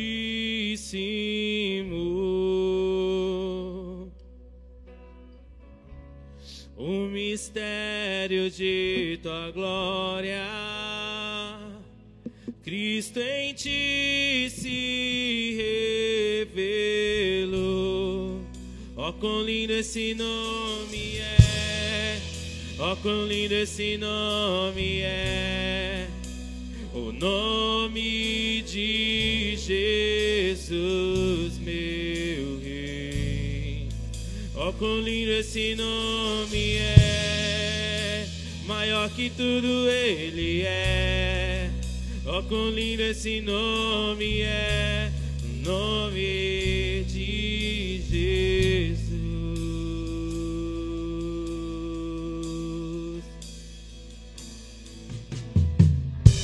Deixou o céu para buscar-nos,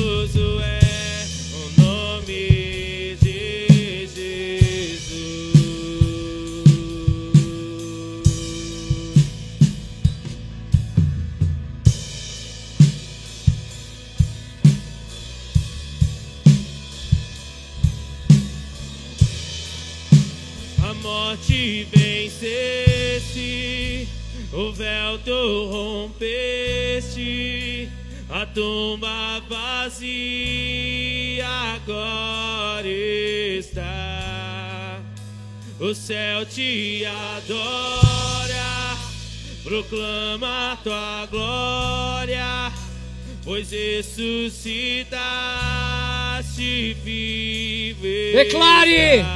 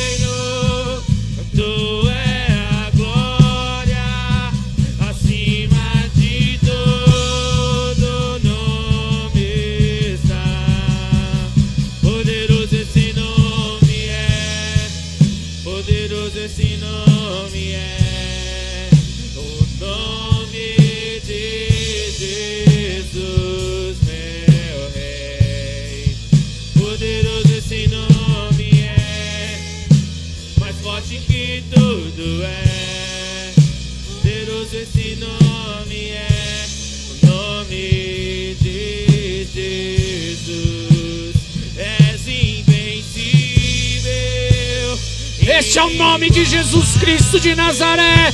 O nome sobre todo nome. O nome, o nome que dá vida. O nome que traz esperança. O nome que traz sentido. O nome sim que dá esperança a todos. Este é o nome de Jesus Cristo.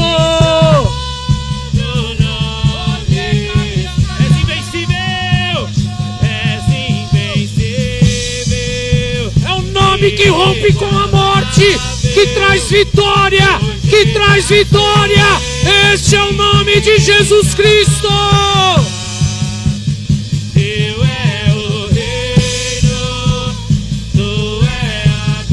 é Este nome é invencível.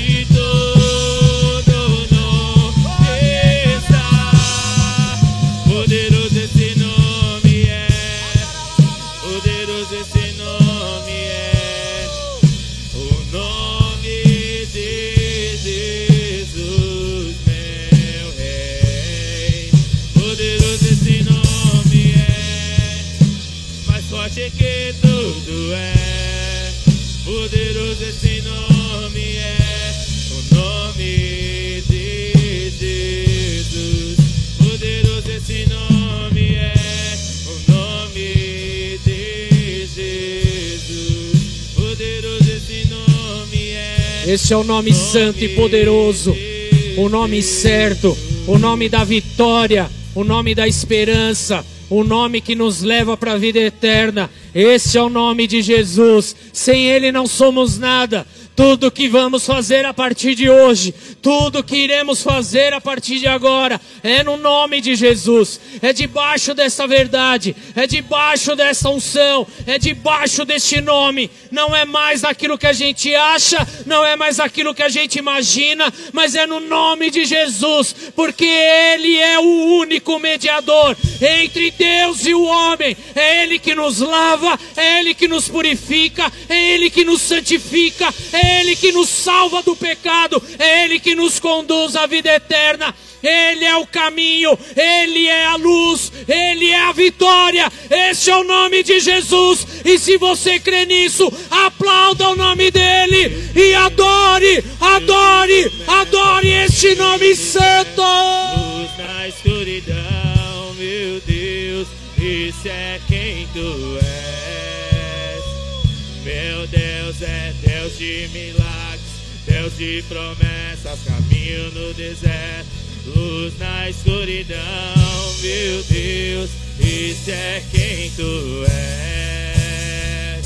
Meu Deus é Deus de milagres, Deus de promessas, caminho no deserto, luz na escuridão,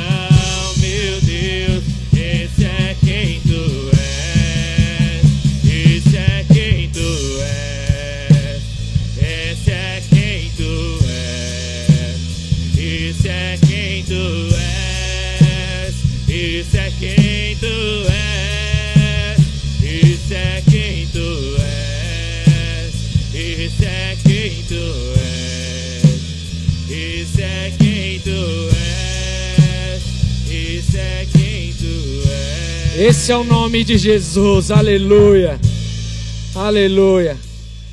Nós vamos ter a ceia nessa noite. E para quem é a ceia, querido? Por que da ceia?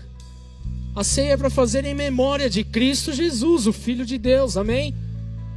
A única coisa que te impede de não participar da ceia, querido, é o fato de você não aceitar Jesus como teu Senhor e Salvador. Mas depois dessa palavra, se você compreendeu isso e entende que Ele é o Cordeiro de Deus que tira o pecado do mundo, então você está mais do que apto para estar à mesa dele. Amém? Porque Ele veio para salvar. E Ele fala: faça isso em memória de mim. E eu faço esse convite para você para participar dessa ceia, dessa mesa hoje, em nome de Jesus. Amém? Os diáconos vão distribuir, só você pegar e no final nós vamos ceiar todos juntos. Estás aqui, movendo entre nós, te adorarei,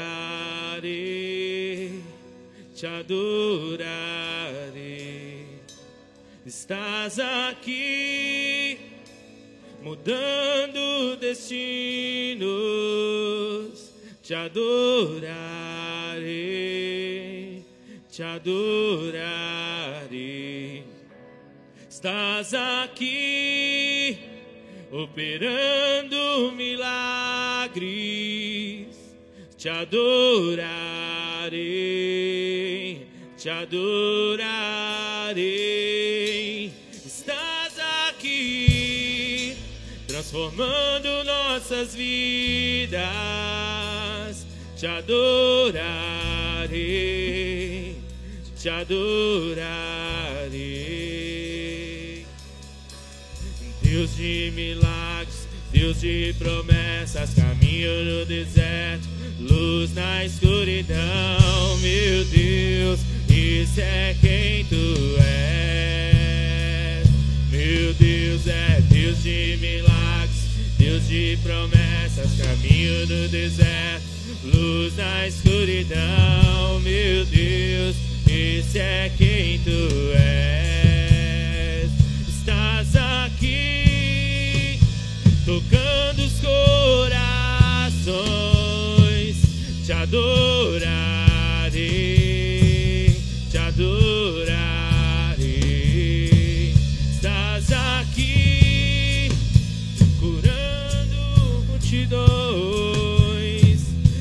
adore.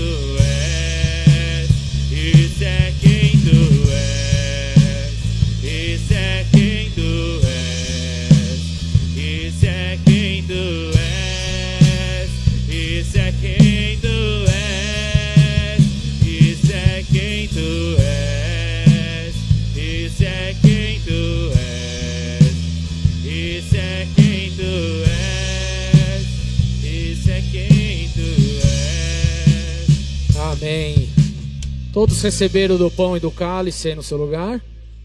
Se alguém não recebeu, levanta sua mão que nós vamos até aí. Todos receberam? Amém. Os diáconos podem vir aqui, por favor. Podem subir aqui.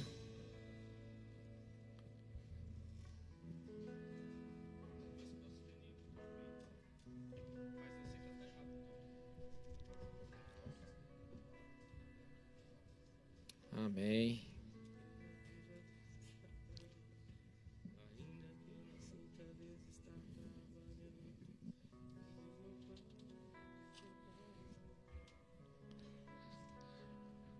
Nosso papel é tornar conhecido o nome do Filho de Deus. É levar essa palavra de esperança, de salvação, de transformação, de cura, de libertação. É apontar o verdadeiro caminho. É mostrar a luz do mundo. É declarar quem de fato é Jesus. Porque ele não é só mais um. Ele é o Filho do Deus vivo. Ele é desde o princípio. Sem Ele, não existiria nada. Sem Ele, nós não estaríamos aqui. Então, tome isso como a principal meta de sua vida, de fazer esse nome cada vez mais conhecido sobre a face da terra. Amém? Porque só nele e somente nele é que há salvação, em nome de Jesus. A palavra de Deus nos diz, 1 Coríntios 11, 23. Pois recebi do Senhor o que também lhes entreguei, que o Senhor Jesus, na noite em que foi traído, traído, tomou o pão e, tendo dado graças, partiu e disse: Isso é meu corpo que é dado em favor de vocês. Façam isso em memória de mim. Da mesma forma, depois da ceia, ele tomou o cálice e disse: Esse cálice é a nova aliança do meu sangue. Façam isso sempre que o beberem em memória de mim. Porque sempre que comerem desse pão e beberem desse cálice, vocês anunciam a morte do Senhor até que ele venha. Portanto, todo aquele que comer o pão ou beber o cálice do Senhor indignamente será culpado de pecar contra o corpo e o sangue do Senhor. Examine-se o homem a si mesmo, e então coma do pão e beba do cálice. Vamos orar. Pegue seu pão, seu suco de uva. Senhor, nós consagramos esses elementos diante do teu altar, quebrando toda e qualquer malignidade em nome de Jesus. Nós declaramos a sua bênção e assim nós, Senhor meu Deus, oramos diante do teu altar, em nome de Jesus. Que esse pequeno pedaço de pão que representa o teu corpo moído na cruz do Calvário pelos meus pecados, e esse pequeno cálice com suco de uva representando o teu sangue que foi derramado em favor de nossas vidas, no lugar de nossas vidas que esse sangue, que esse corpo, ele possa sim, Senhor, tomar as nossas vidas a cada dia. Porque nós o reconhecemos, meu Deus, nós reconhecemos que Jesus Cristo é o Filho do Deus vivo, nosso Senhor e o nosso Salvador. Amém. Comamos juntos.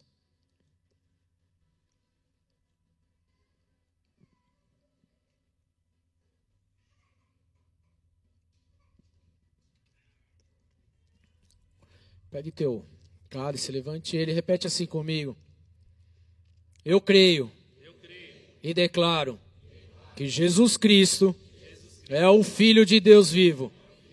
E eu confesso com a minha boca e vou anunciar nos quatro cantos desse mundo que só existe um Senhor, só existe um intermediador, e esse é Jesus Cristo de Nazaré.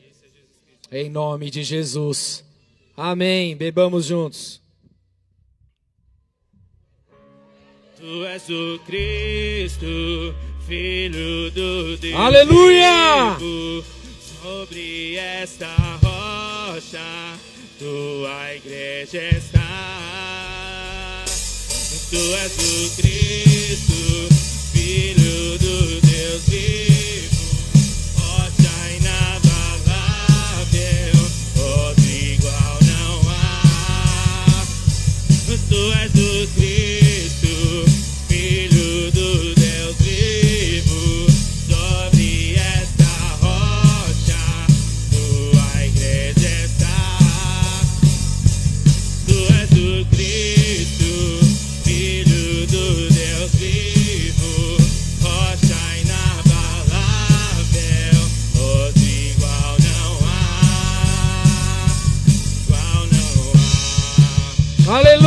Aplauda Jesus de Nazaré, o Filho de Deus, o Filho do Deus vivo. Amém. Aleluia. Amém. Levante sua mão bem alto, declara assim comigo: se Deus é por nós, quem será contra nós? O Senhor é o meu pastor e nada me faltará. Oremos juntos. Pai nosso que estás nos céus,